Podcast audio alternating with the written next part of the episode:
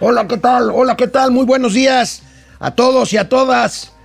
Empezamos semana, es lunes 20 de septiembre de 2021. Tengo una noticia de última hora. Nuevas, nueva condición, nueva condición de Estados Unidos para viajar a su país, a ese país, a partir del mes de noviembre. Ahorita lo comentaremos, les adelanto. Tendrán, tendrán que estar vacunados ya, porque si no, no podrán ingresar a los Estados Unidos de América. Tendré todo lo relativo a esta reunión cumbre de países latinoamericanos y del Caribe que tuvo lugar este fin de semana en México. Una reunión que pues se supone que era para que México adoptara el liderazgo regional para darle una patada a la Organización de los Estados Americanos, proponer una nueva organización y proponer un nuevo bloque comercial regional como Europa. Nada más que en América Latina, pues terminó, terminó en un intercambio de duras palabras eh, con dos personajes eh, muy criticados y también eh, a México lo criticaron por haberlos invitado los presidentes de Cuba, Miguel Díaz Canel y sorpresivamente, porque no estaba incluido en el programa, Nicolás Maduro, Nicolás Maduro, presidente de Venezuela. Bueno, tendremos todo esto de lo celebrado en Palacio Nacional este sábado. Nuevo tropiezo económico de México en agosto. Eh, se vuelve a caer, eh, en este caso, el indicador oportuno del Producto Interno Bruto en agosto. Eh, lo comentaremos con ustedes. Presionan los precios del gas LP a nivel internacional al mercado mexicano a pesar de la empresa del gas, del gas bienestar y pues el tope de precios en este producto hemos visto y hemos comentado que los topes de precios no funcionan. Aquí no es la excepción. El SAT, el SAT sigue haciendo su tarea. Tendremos el informe tributario del SAT y los gatelazos la reunión de presidentes eh, latinoamericanos nos regaló varios gatelazos que tendremos hoy lunes aquí en Momento Financiero. Empezamos. Esto es Momento Financiero. El espacio en el que todos podemos hablar. Balanza comercial. Inflación. Evaluación. Tasas de interés. Momento Financiero. El análisis económico más claro. Objetivo y divertido de Internet. Sin tanto choro. Sí. Y como les gusta. Peladito y a la boca. Órale. Vamos, réjete bien. Momento Financiero. Pues les reitero esta última hora, la Casa Blanca acaba de informar hace unos minutos que a partir de noviembre las personas que quieran ingresar, los extranjeros por supuesto, no estadounidenses, que quieran ingresar a territorio norteamericano tendrán que mostrar que ya han sido vacunados con dosis completas o con esquemas completos porque si no de otra manera no podrán hacerlo. Pues con esto pues terminará terminará. El que ya de por sí yo creo que ya la gente que mexicana, por ejemplo, que podría haberse ido a vacunar a los Estados Unidos ya lo hizo. Por lo pronto, pues esto impedirá que los que quieran hacerlo a partir de noviembre, pues ya no lo puedan hacer, porque simplemente sin su dosis de vacunación, pues ya no podrán ingresar al territorio norteamericano. Bueno, y el sábado, el sábado sesionaron los jefes de Estado y de gobierno latinoamericanos, que en realidad este es otro punto del fracaso eh, del fracaso de esta reunión, la mitad de los jefes de Estado y de gobierno convocados no acudieron, eran la mitad. Y bueno, sorpresivamente cayó el viernes por la noche eh, Nicolás Maduro, ya tendremos por ahí el gatelazo.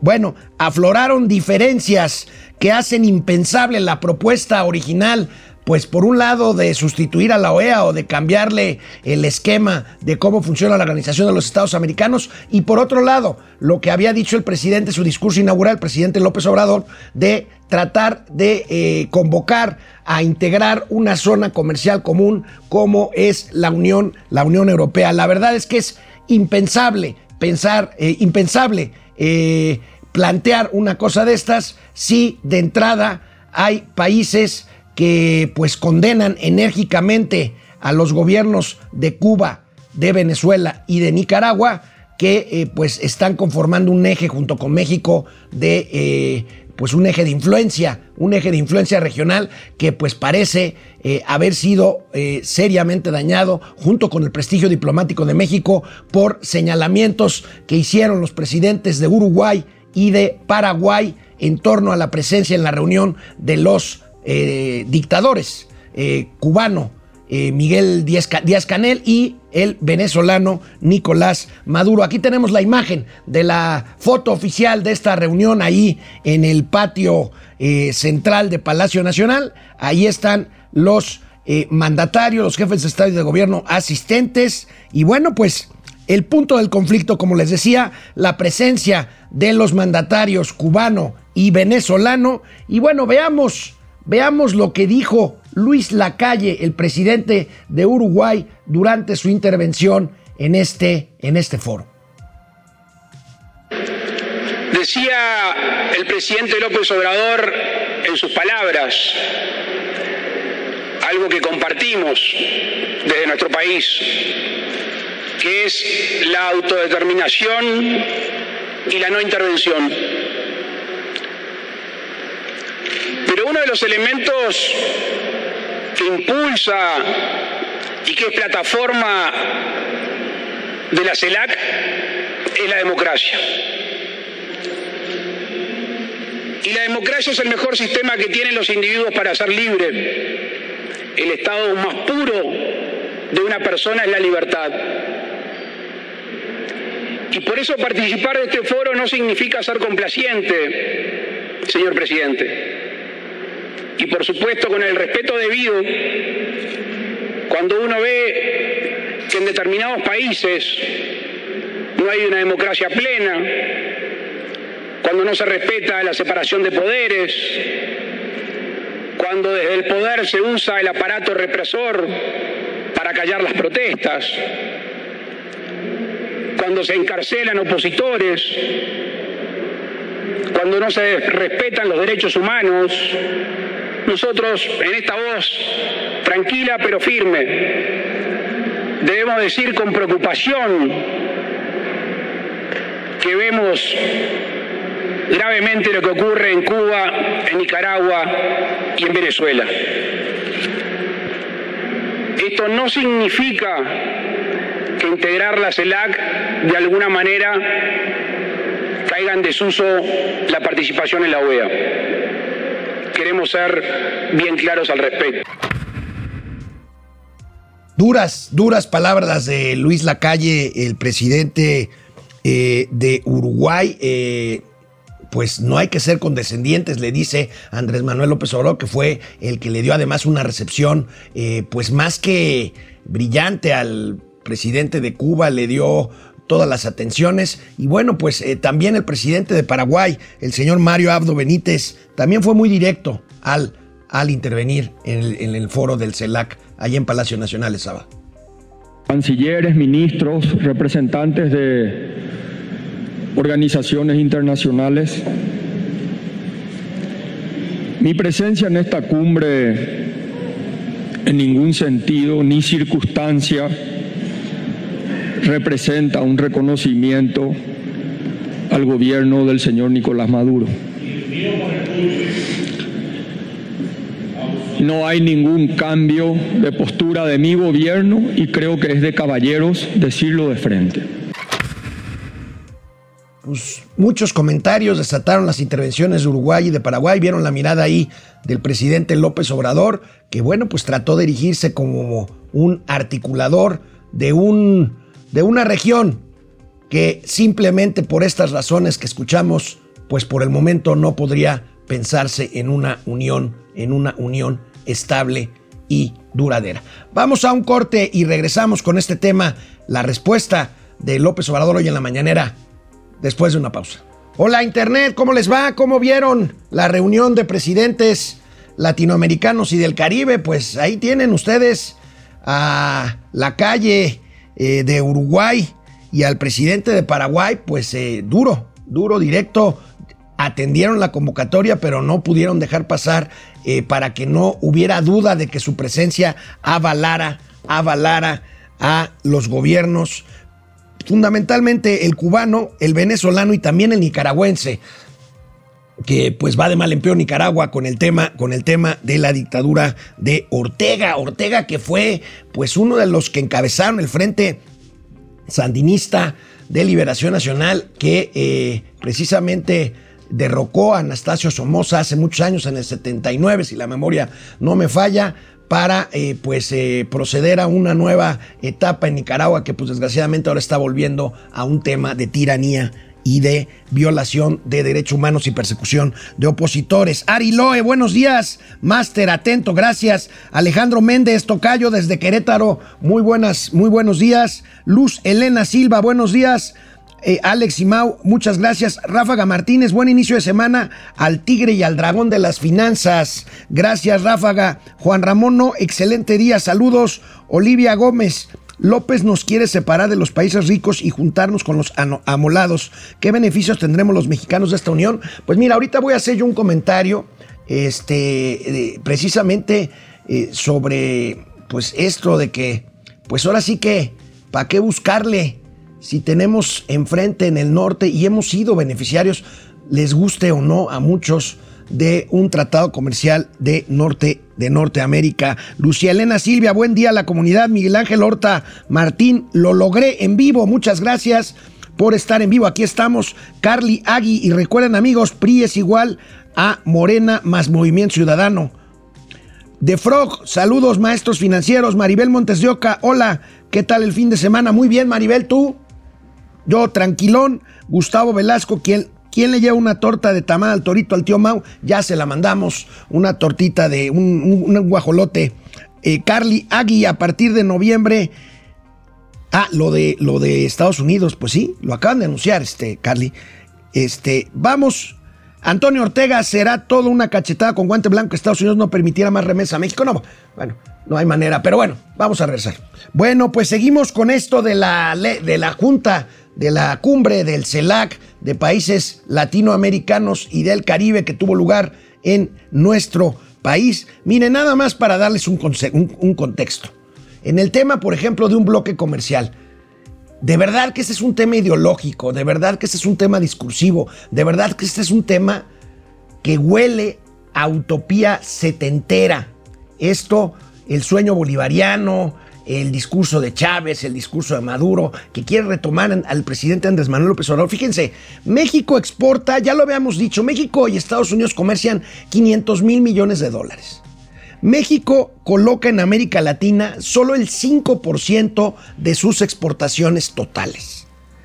El comercio con Estados Unidos, ya les dije cuánto vale, pero para el presidente, pues la reunión esta es exitosa a pesar de de que pues fracasaron y aunque lo negó el canciller Marcelo Ebrard, hay una grabación donde el canciller dijo claramente que uno de los propósitos era el tema de la OEA que finalmente se sacó de la agenda pues por estos desacuerdos que estamos viendo que son obvios en torno a la presencia de gobiernos que no son aceptados como democráticos y como libres en América Latina. Pero para el presidente la reunión fue exitosa. Sus otros datos pues miren.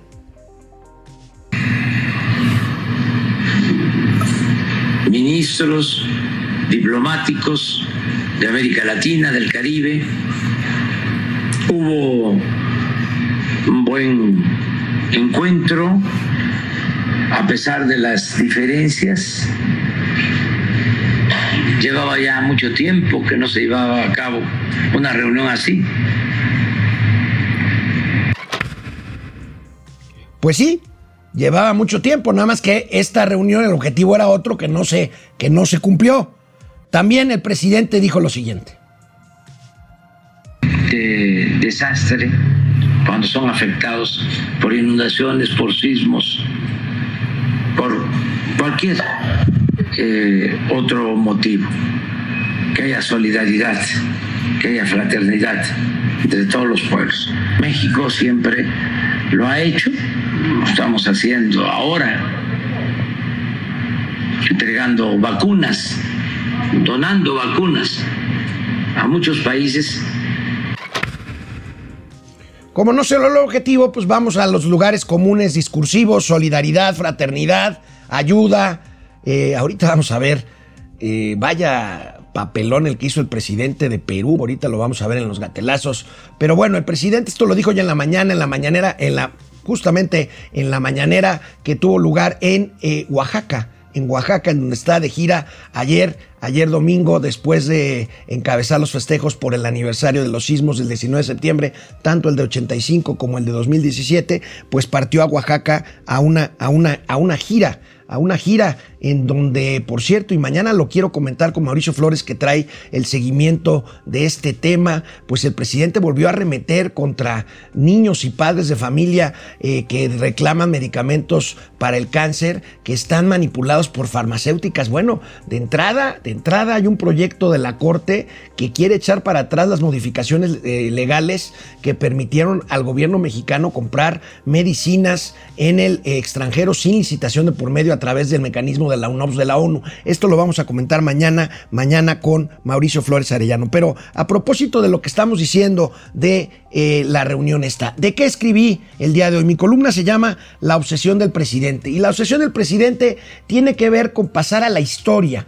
El presidente López Obrador, cuando tuvo la certeza de que podía llegar a ser presidente de la República, la tuvo en el 2006. Por eso, por eso también, pues su movimiento tan visceral eh, él se daba ya por hecho como, presidente, finalmente lo logró unos años después, en 2018, pero vaya, no ocultó nunca desde entonces su insana obsesión por pasar a la historia como un héroe nacional.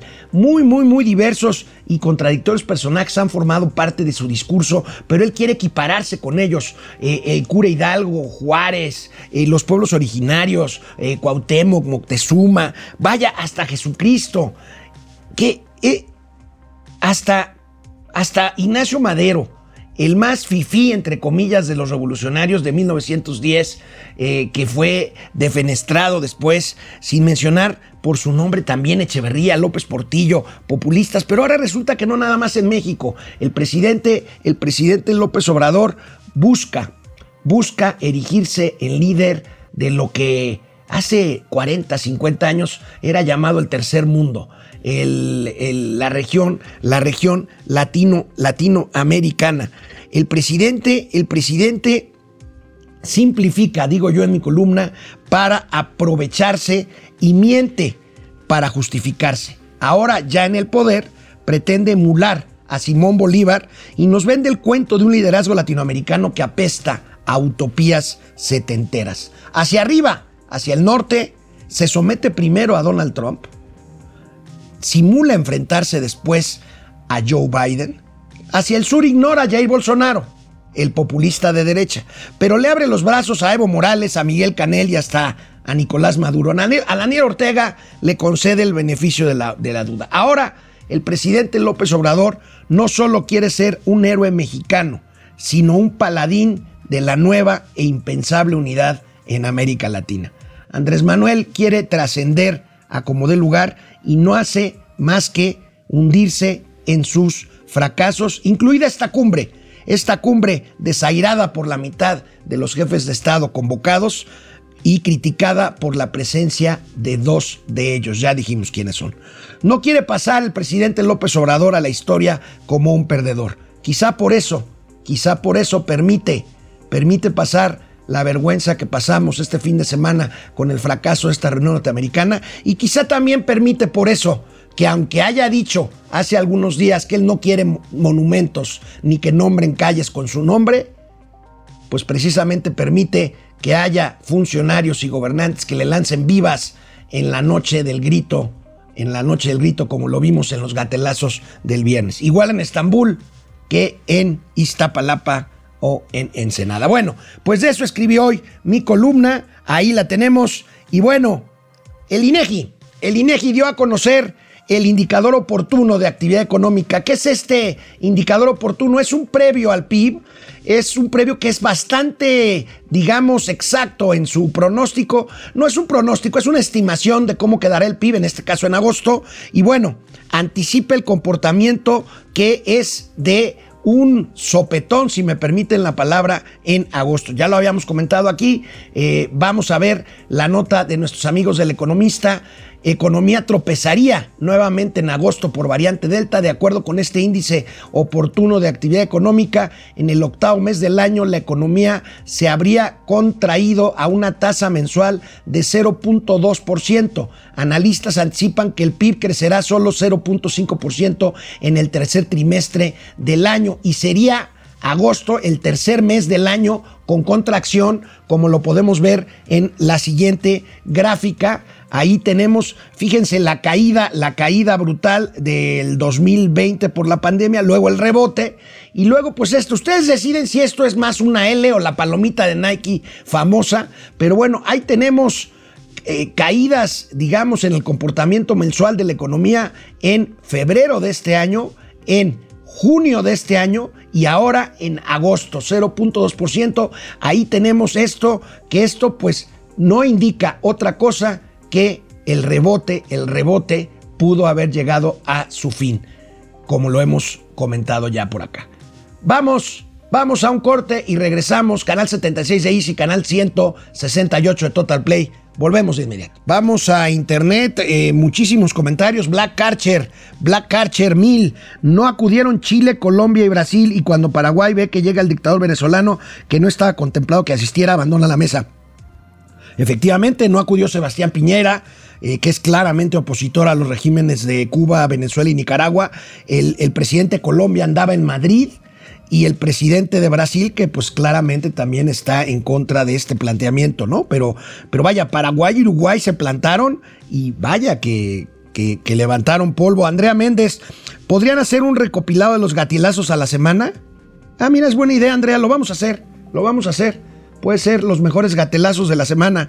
Alejandro Méndez, Eric Rodríguez desde Chihuahua, Siempre un gran gusto. Igualmente, mi querido Eric Francisco García, el inquilino de Palacio Nacional propone un organismo como la Unión Europea, pero con Cuba y Venezuela como estandartes. Bueno, pues es difícil, es difícil. Bueno, ahora la Unión, la Unión Europea, pues no es un organismo, es una, pues precisamente unidad económica que tiene un parlamento, que tiene sus propias reglas, en fin, muy complejo pensar esto que pudiera pasar en América Latina por cuestiones desde geográficas hasta ideológicas, a pesar de que la mayoría nos une el idioma castellano. Marco Reyes, ¿por qué, ¿por qué México pone a la venta su patente? Patente de medicamentos para el sector privado. ¿A poco la 4T ya no tiene dinero para producir sus medicamentos? Bueno, pues estos los producen eh, básicamente el sector, el sector privado.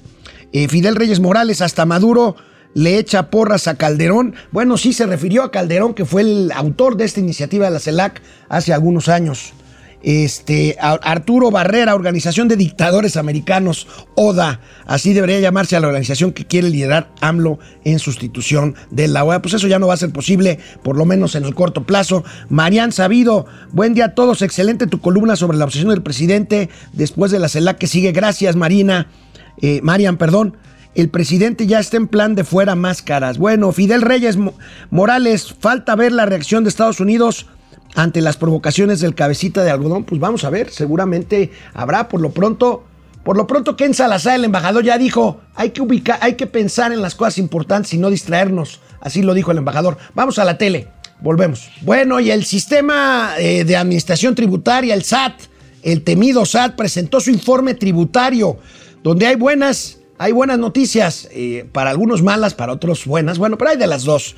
Destaca, primero destaca el logro de recaudar un poco más. Eh, recuerden que, que pues los ingresos están escasos, que los recursos están escasos y que el presidente pues requiere para su presupuesto de los próximos años gran cantidad de recursos para sus obras insignia y para las transferencias sociales. Pero bueno, el SAT presume, presume que ha recaudado gracias a sus esfuerzos de fiscalización lo que llaman recaudación secundaria, que es la que no se logra cuando los contribuyentes directamente cumplimos con nuestras obligaciones fiscales, sino que vas a buscar pues problemas con créditos fiscales, litigios o de plano haces, haces ejercicios de auditoría, de fiscalización para poder cobrar lo que considera que no se ha cubierto de acuerdo con la norma, con la norma y con la legalidad. Vamos a ver esta nota que da cuenta precisamente de 248 mil millones de pesos adicionales a lo digamos normal que ha permitido eh, eh, recaudar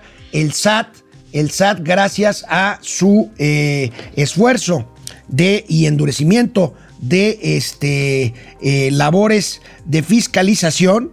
Y ahí tenemos otros datos que ahorita déjenme checar por aquí este, para, para poderlos comentar con ustedes. Eh, el SAT dio a conocer incluso, ahorita vamos a verlo, eh, la jefa del SAT dio una entrevista muy interesante al periódico El Universal, que ahorita la vamos a, comentar, sobre, eh, sobre los contribuyentes medianos, los que ganan entre, entre 3 y 3 y medio millones de pesos. Ahí lo tenemos, va por piso parejo a pequeños empresarios, el régimen de simplificación de confianza. Este es el que hemos hablado de que las personas físicas con actividad empresarial que ganen hasta tres y medio millones de pesos puedan pagar, ya no deduzcan, ya no hagan todo el ejercicio, digamos, de deducir y de todo esto, sino que eh, precisamente se les aplica una tasa única dependiendo de su ingreso entre 1 y 2,5%. Ya lo hemos platicado, a algunos no les convendrá, sobre todo porque qué va a pasar con los que ganan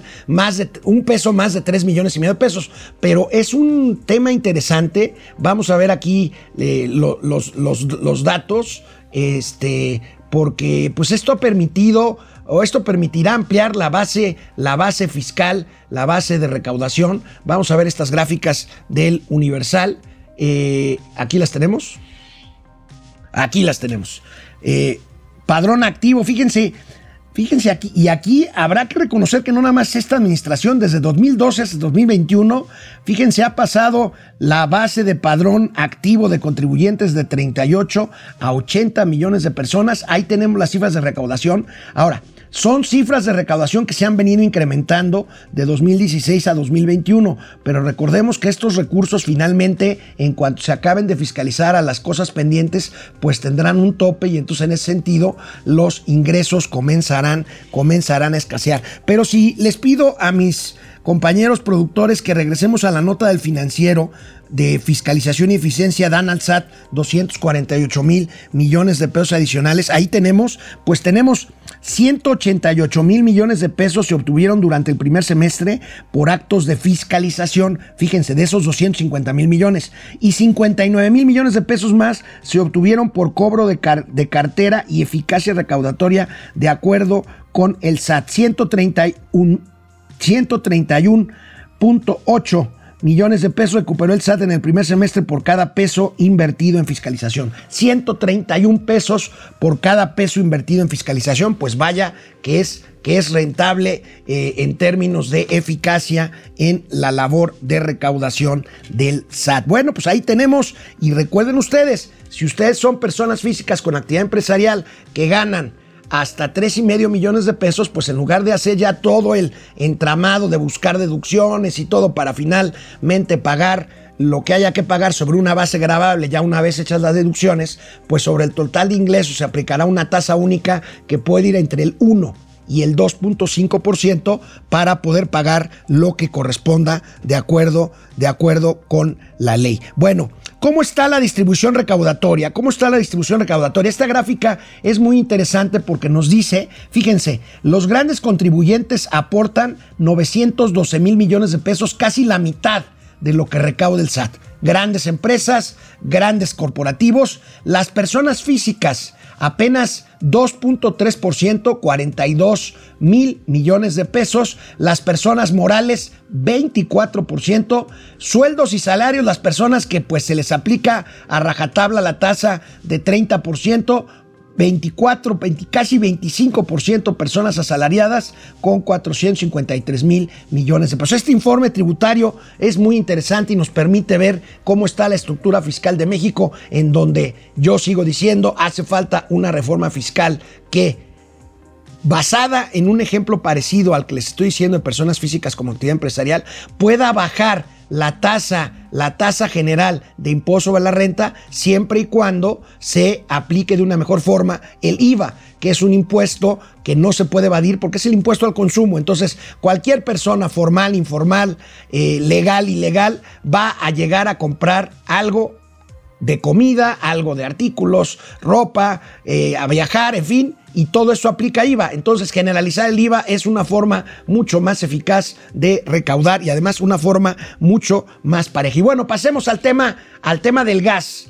Con todo, con todo, y este gas bienestar que fijó un tope, que fijó un tope de precio, pues hemos dicho que el control de precios no es la solución y más si depende completamente o mayormente de mercados internacionales. Fíjense nada más, el precio del gas a nivel internacional ha tenido, bueno, en México, pero como consecuencia de la, del alza en el precio del gas internacional, hemos tenido un alza del 7.4% en ocho semanas. Precio promedio del gas LP de nuevo bajo presión por alza internacional, otra vez se ubica cerca del nivel que se tenía en julio. O sea, ya llegamos casi al precio, al precio este, por el que se aplicó el tope de precios y la diferencia con el último precio promedio antes de que fuera intervenido el mercado de combustible es de apenas ya el 2.3%. Las expectativas económicas ante menores riesgos de COVID han impulsado el precio de los hidrocarburos. Ahí tenemos un, un elemento, un commodity que tiene que ver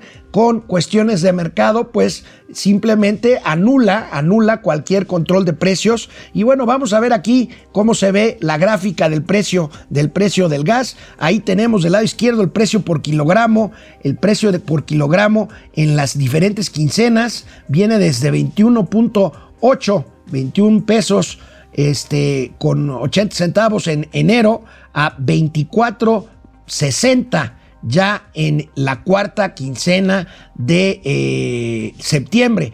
Ahí el área sombreada del lado derecho es cuando empezó el control de precios y bueno, pues estamos viendo cómo pues de cualquier forma se lo va se lo va comiendo. El tema de el precio internacional en dólares por galón, pues tenemos esta esta, este comportamiento irregular a partir de eh, septiembre de 2018, pasando a, un tope hacia abajo en mayo de 2020 y nuevamente en agosto de 2021 con una alza importante hasta 1.11 dólares por galón por galón de combustible. De regreso, tendremos cifras sobre el tequila.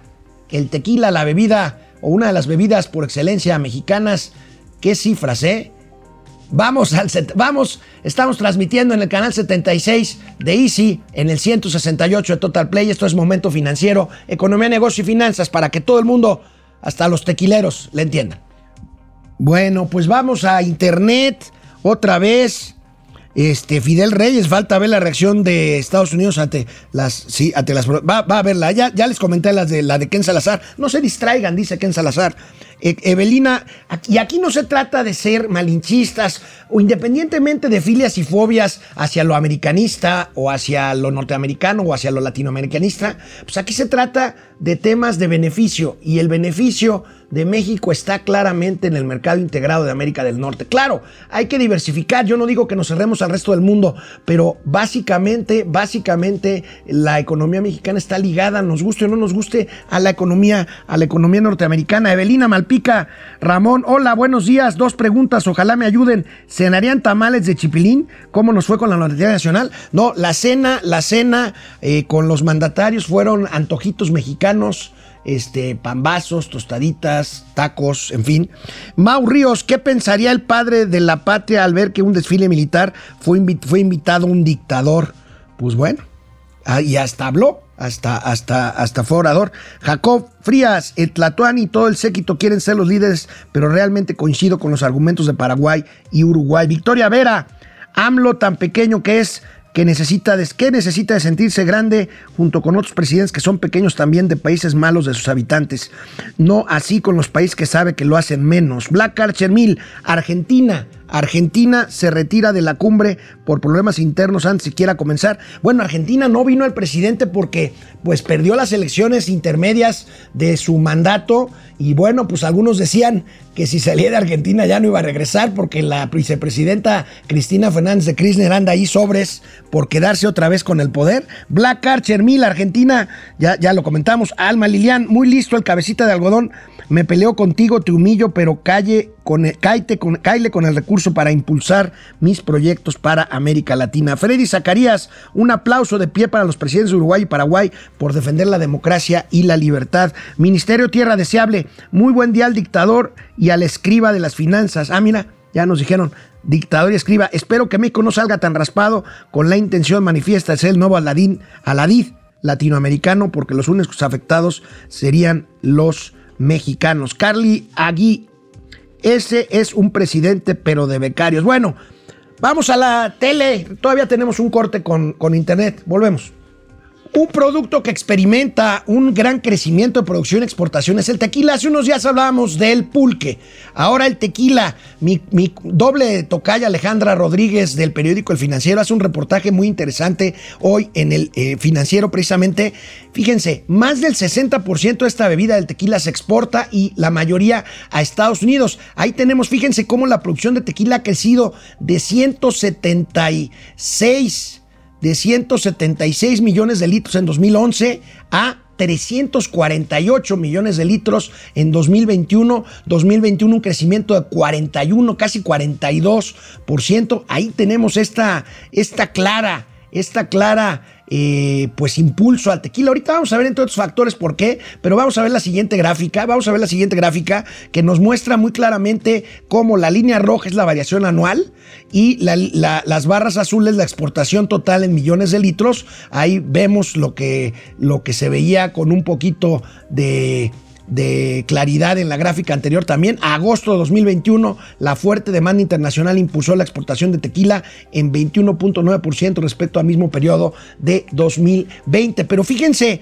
mercadológicamente el tequila experimenta una gran, una gran, un gran impulso en Estados Unidos por la presencia de figuras artísticas y deportivas que están o promoviendo el tequila o creando sus propias marcas de tequila, por supuesto producido en México, pero comercializado bajo nombres de estrellas en Estados Unidos, como podemos ver en esta tabla. Y ahí van a ver, ahí van a ver los tequilas de Carlos Santana, de Justin Timberlake, de Daddy Yankee, de George Clooney, el actor George Clooney, de Michael Jordan, de Nick eh, eh, Jonas, este, de Adam Levine, de LeBron James, el, basquetbolista. Ahí tenemos incluso actrices que de, mala, de mala, eh, de mal recuerdo por haber defendido a un narcotraficante como Kelly del Castillo que tiene su propio, su propia marca de tequila. Pues ahí tenemos una de las razones por las cuales el tequila es hoy una bebida de moda y más en Estados Unidos a donde se va, como les decía, la mayor parte de las exportaciones de este destilado a eh, al extranjero por parte de México. La norma oficial mexicana, el tequila es una bebida exclusivamente producida en México, aunque se exporte en un 60% de la producción. Bueno, el índice de precios y cotizaciones es es una muestra de las principales empresas que nos pueden dar una idea de cómo se comporta día a día eh, eh, pues el mercado en la Bolsa Mexicana de Valores. Bueno, pues después, después de tres años de estar fuera de este índice, de esta muestra de emisoras en la Bolsa Mexicana de Valores, Volaris, la línea de Volaris, vuelve, vuelve a eh, formar parte a partir de hoy de esta muestra que, insisto, es la que nos da si el mercado mexicano sube o baja. La línea aérea Volaris que es una buena noticia, yo creo que es un voto de confianza, yo creo que es una señal de que la línea en un entorno muy complicado por la pandemia va bien, Volaris va, va razonablemente bien y luego de tres años de ausencia vuelve vuelve al índice de precios y cotizaciones. Y esta semana, esta semana, concretamente el viernes próximo, es viernes 24. Sí, viernes 24 eh, se definirá la sucesión, el nuevo presidente de la CONCAMIN, la Confederación Mexicana de Cámaras Industriales, que pues agloba una serie de cámaras de diferentes industrias, pues la industria de la transformación, la industria del calzado, la industria del tequila, la industria zapatera, en fin, que están eh, ubicadas en la CONCAMIN. Bueno, los candidatos para presidir la CONCAMIN son Juan Abugaber, Alejandro Malagón y Nezahualcóyotl Salvatierra. Ahí lo tenemos. Esto se definirá esto se definirá el próximo viernes. Por cierto, hoy, esta noche, en pesos y contrapesos, aquí en estos mismos canales, tendré al responsable de la elección de la Concamín. Hablaré con él junto con mi amigo Carlos Reyes. Hablaremos con él para que nos platique cómo está, cómo está este proceso sucesorio. Bueno, y los ojos del mundo. Los ojos del mundo están puestos y de los analistas económicos en una empresa china que está en verdaderos problemas. Es un gigante del desarrollo inmobiliario en China, se llama, se llama Evergrande, uno de los, de los desarrolladores inmobiliarios más importantes de China, que está verdaderamente en un problema de deuda. Recordemos, la crisis del 2008 inició con problemas con empresas llamadas subprime de vivienda para menores para sectores de la población con menores ingresos. Pues ahí está Evergrande, nuevo foco rojo para el sistema financiero. Los especialistas están temiendo un riesgo sistémico. Ojo con ello. Esta empresa china debe nada más y nada menos que 300 mil millones de dólares con una liquidez casi nula. Esto es, esto es grave. 300 mil millones, imagínense nada más, tres veces lo que debe Pemex, que está en un problema, pero aquí estamos hablando de un gigante inmobiliario chino que está, que está bajo la lupa de todos los analistas del mercado, de los mercados internacionales. Y bueno, la pandemia, la pandemia ha venido a dificultar pues la digitalización de los trámites de los diferentes gobiernos. México no es la excepción. En las últimas semanas hemos tenido, aunque la jefa del SAT ha dicho que se está haciendo lo conducente para arreglarlo, hemos tenido problemas para obtener citas electrónicas. Estas que durante, antes de la pandemia, durante los años pasados, funcionaron muy bien. El SAT se ha eh, sistematizado bastante bien, pero bueno, eh, México ahí la lleva a pesar de este problema que ojalá y se resuelva pronto, que ya se está resolviendo en el SAT. Avanza en esto que se llama e-gobierno. Veamos esta nota de eh, nuestros amigos de Reforma, precisamente lo que les comento, dificulta pandemia digitalizar trámites, falta una política bien instrumentada, obstaculiza proceso poco personal, así como bajo aforo en las oficinas de gobierno. Pero fíjense esta tabla que nos dice que no vamos que no vamos tan mal. Ahí estamos en octavo lugar en esta lista de eh, pues desarrollo de e-gobierno. Perdónenme ustedes, estamos por debajo de Costa Rica, Brasil y Chile y Argentina, que ya pasaron, digamos, a un eh, estadio superior de países, de países con mejores calificaciones en materia de e-commerce. México todavía no pasa esa división, pero pues ahí, ahí la llevamos estamos por arriba de Barbados y de Colombia, pero bueno, este es un tema, este es un tema en el que, créanme, en México se ha avanzado mucho, pero pues parece, parece que todavía, que todavía falta, que todavía falta camino por recorrer este e-commerce que pasa, que e-commerce y gobierno que pasa también con el tema que hemos comentado aquí con Mauricio Flores de el Internet para Todos de esta empresa Altan que se ha visto envuelta en muchos problemas para poder llevar Internet para todos. Si queremos, si queremos digitalizar todos los trámites, pues hay, hay, que incluir a la base de la pirámide de personas que hacen trámites, que buscarían hacerlos en forma remota,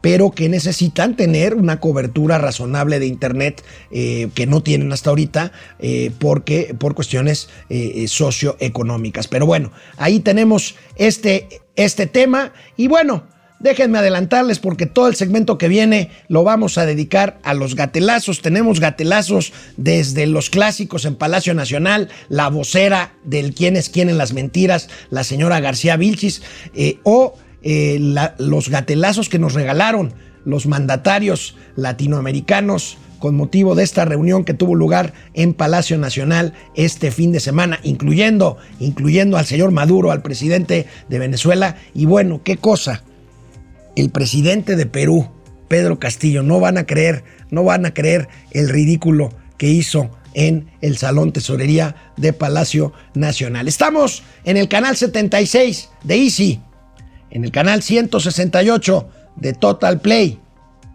Momento financiero, economía, negocios y finanzas para que todo el mundo, hasta Díaz Canel y Nicolás Maduro, les entiende. Bueno, pues vamos al último corte de internet de este programa. Pili Sainz, querida Pili, ¿cómo estás? Hoy tengo a Depredador enfermito, mande sus buenas vidas. ¿De qué? ¿De qué? ¿Qué le diste de comer? ¿O qué se comió el malvado? Este, ¿por qué a los hombres les pegará más fuerte las enfermedades que a las mujeres? Pues por collones, Pili. La verdad es que somos bien chillones. Esa es la pura verdad. Mau Ríos, no les vaya a decir a los morechairos que el CELAC lo fundó Calderón. pues sí, pues él fue el que lo convocó. Este, oye, por cierto, este eh, depredador, ya te estoy aquí troleando, te deseo una pronta mejoría. René Franco, jefe Alex, pues creo que así pasará la historia y no como él hubiera querido, él hubiera querido pasar. Gracias, jefe Franco. Este, de Marcos Wild, el presidente de México es una persona maléfica y no queda duda de que sí quiere ser recordado como un héroe de las Américas. Eric López, er, eh, Alfaro, Eric López, no, no, esto no lo puedo decir. Pero bueno, Alemus, qué triste, las fiestas patrias se convirtieron en la demanda cubana y la división cultural de España y ahora está CELAC, es la unión de países que quieren vivir en México. Alemus, AMLO ya se ve como bolivariano, pues sí, yo lo escribí en mi columna, pasó de querer ser el cura Hidalgo o el señor Madero a ser Simón Bolívar. Saludos cordiales, eh, David Méndez, Genaro Eric, recuperación en J, o sea, ni en L, ni en V, ni en Palomita, recuperación J. Tavo Rivera, saludos desde Mexicali. ¿Qué tal el calor ahí en Mexicali? Aleluya, aleluya, Aleki, un fondo para desastres naturales de Latinoamérica. Imagínense, proponen un fondo para desastres en Latinoamérica cuando aquí se fregaron al, al, Fonden. Valga, vaya, vaya contradicción la que plantea y estoy de acuerdo con Alelu, Aleki, Fidel Reyes Morales, viva Ricardo Anaya, viva el PAN, viva México.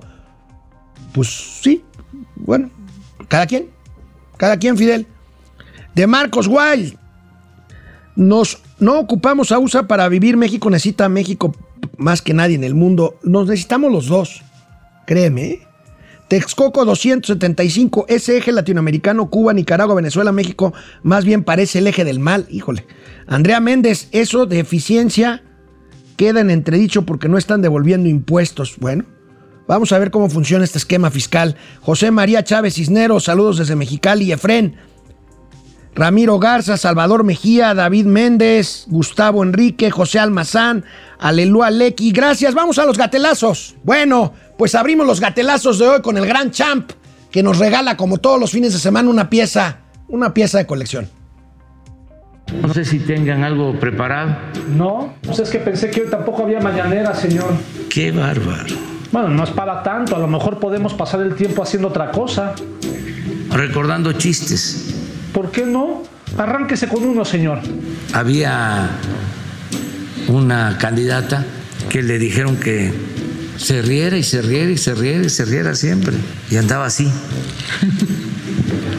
todo el tiempo, todo el tiempo. Y de repente lo agarraron serio, como era, pues. Y le dijeron, oye, ¿por qué no se está este, riendo ahora? ¿Por qué está enojado? Es mi día de descanso. Ahí le va unos, eh, señor. ¿Sabe qué le dijo un pollito a un pollito corrupto? No. ¿No? Pío. ¿No lo entendió? Que me lo expliquen. Pío, como su hermano. Ah, que el champ, ah, que el champ. Y bueno, la vocera del quién es quién en las mentiras de los miércoles. La señorita García Vilchi se le fue encima a Denise Dresser. Híjole, va de mal en peor. ¿Quién escribe esos guiones? ¿Los escribirá ella? El economista, Reforma y López Dóriga. Incluso la periodista Denise Dresser aseguró que en su artículo El mamut mexicano se refiere a ello que es más, que un análisis, parece la introducción a un melodrama televisivo. Dresser escribe, o cooperas o te corto el cuello, o juegas conforme a mis reglas o te arruino, o haces lo que yo te ordene o tu sufrimiento será aún mayor. Este es el mensaje que la administración de López Obrador manda todos los días y es amenazante. Esto dice la periodista y comentarista. Y dice que el ejemplo más reciente es lo que va a hacer con el aeropuerto Felipe Ángeles, de obligar a las aerolíneas a trasladarse a Santa Lucía. También menciona de una posible interferencia entre ambos aeropuertos. Esto también es falso, como lo ha demostrado en repetidas ocasiones el subsecretario de Comunicaciones y Transporte. Bueno, pues dice que lo dice, como lo dice el subsecretario de Comunicación y Transportes, pues es verdad lo que dice él y es falso lo que dicen o decimos otros. Por cierto, lean la columna de Lourdes Mendoza de hoy.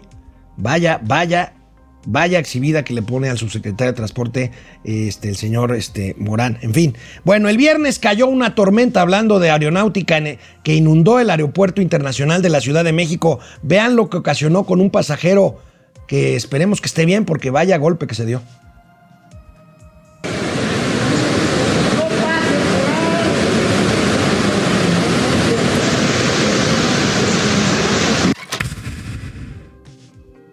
Híjole, bueno, ahí tienen, ahí tienen el aeropuerto y en la sección internacional de los gatelazos la abre Nicolás Maduro dentro de su lujoso, austerísimo y socialista avión que no lo tiene ni AMLO, eh, que lo trajo a la Ciudad de México a la cumbre del CELAC.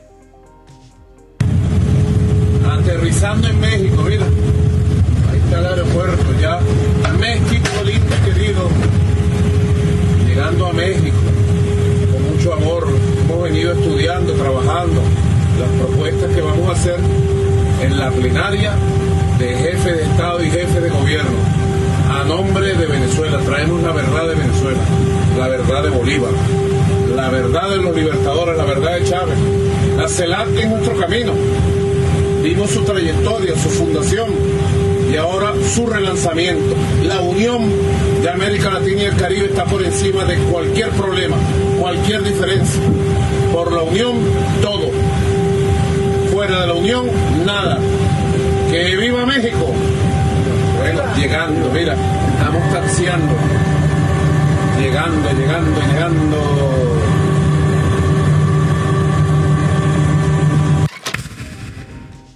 ¿No que Maduro había vendido el avión presidencial también allá en Venezuela? Bueno, pues ahí está. Unión, pues si se la pasó peleando el presidente Maduro, le contestó a Paraguay y Uruguay, retándolos a un tirito, a un debate. Órenle, donde quieran, ahí nos vemos. Bueno, pues ahí está la unidad americana. Y el presidente de Perú, el señor Pedro Castillo, dio una cátedra de cantinflear, que bueno, perdón por el por este por repetirlo, pero una cátedra de cantinflear que ni cantinflas. Aquí con ustedes, Pedro Castillo.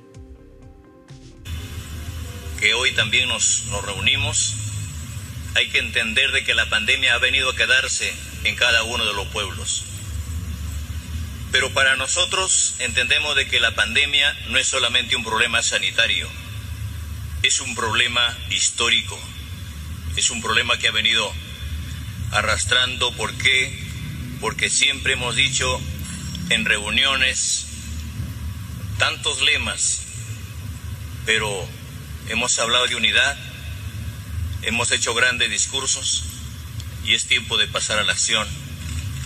Y es tiempo de pasar a la acción porque es necesario entender de que unidos lograremos todo, desunidos nada millones de compatriotas, millones de hermanos peruanos que estábamos a la espera de que salgamos de esta pandemia. Y esta pandemia que ha llevado a millones de personas en el mundo, incluido más de 200 mil peruanos. Y por eso debo decirles de que la CELAC hoy en día debe concretar un hecho concreto. ¿Qué dijo? ¿Qué dijo? ¿Qué no dijo? ¿Saben qué? Yo, aquí hemos criticado, pues obviamente a Gatel, a Hugo López Gatel, y bueno, su apellido lleva este, el nombre de esta sección, pero yo creo que ahora sí nos va a reclamar Gatel, porque por lo menos él se avienta un choro mareador, pues con un poquito más de estilacho y a lo mejor con un poquito más de, de, este, de argumentos ahí eh, mareadores que a lo mejor hacen engañar a más de uno, pero este señor pues no dijo absolutamente nada el presidente de Perú, este, ahí lo tenemos, no dijo absolutamente nada, a ver si no nos reclama Gatel porque le hemos bajado el nivel a su sección, a su sección de gatelazos. Bueno, el caso está, el caso está en que la reunión del CELAC, la reunión cumbre, tan, tan celebrada, tan promocionada, tan publicitada por el gobierno de México entre países latinoamericanos, se puede resumir, se puede resumir en un meme en donde hasta adelante va México y después, pues miren quién va. Ahí tenemos este meme, ahí tenemos este meme. Vaya, vaya, vaya problema en el que se metió la diplomacia mexicana. En todo el mundo llueven, llueven las críticas por haber recibido, por haberle dado un trato especialísimo al presidente de Cuba, que se ha dedicado en los últimos meses a reprimir a las personas que salen a protestar y ya no digamos de Nicolás Maduro, heredero de Hugo Chávez Frías, de Hugo Chávez Frías que murió hace algunos años de cáncer, pero que heredó su poder absolutamente plenipotenciario y represor a Nicolás Maduro, que tiene a Venezuela sumida en una crisis, en una crisis que ya raya, que ya raya en lo humanitario. Y bueno, pues ahí, ahí está, ahí está este papel. Vamos a ver, vamos a ver qué hace Marcelo Ebrard para, eh, pues, eh, pues no, no justificar, pero a la hora que trate de dialogar otra vez nuevamente con eh, su homólogo Anthony Blinken de Estados Unidos para pues ver qué tipo de reacción o qué tipo de consecuencia, si es que la hay, tenga, tenga en la diplomacia norteamericana el papel de México triste, triste y penoso en esta cumbre que culminó pues una mala, una mala semana, una mala semana para el presidente López Obrador y para, y para su gobierno, pues por estas eh, errores, estos errores, por no decir torpezas diplomáticas que yo no sé francamente hacia dónde van. Bueno, terminamos la primera emisión de esta semana de Momento Financiero. Yo los veo mañana aquí martes, ya con Mauricio Flores. Eso espero. Hasta mañana.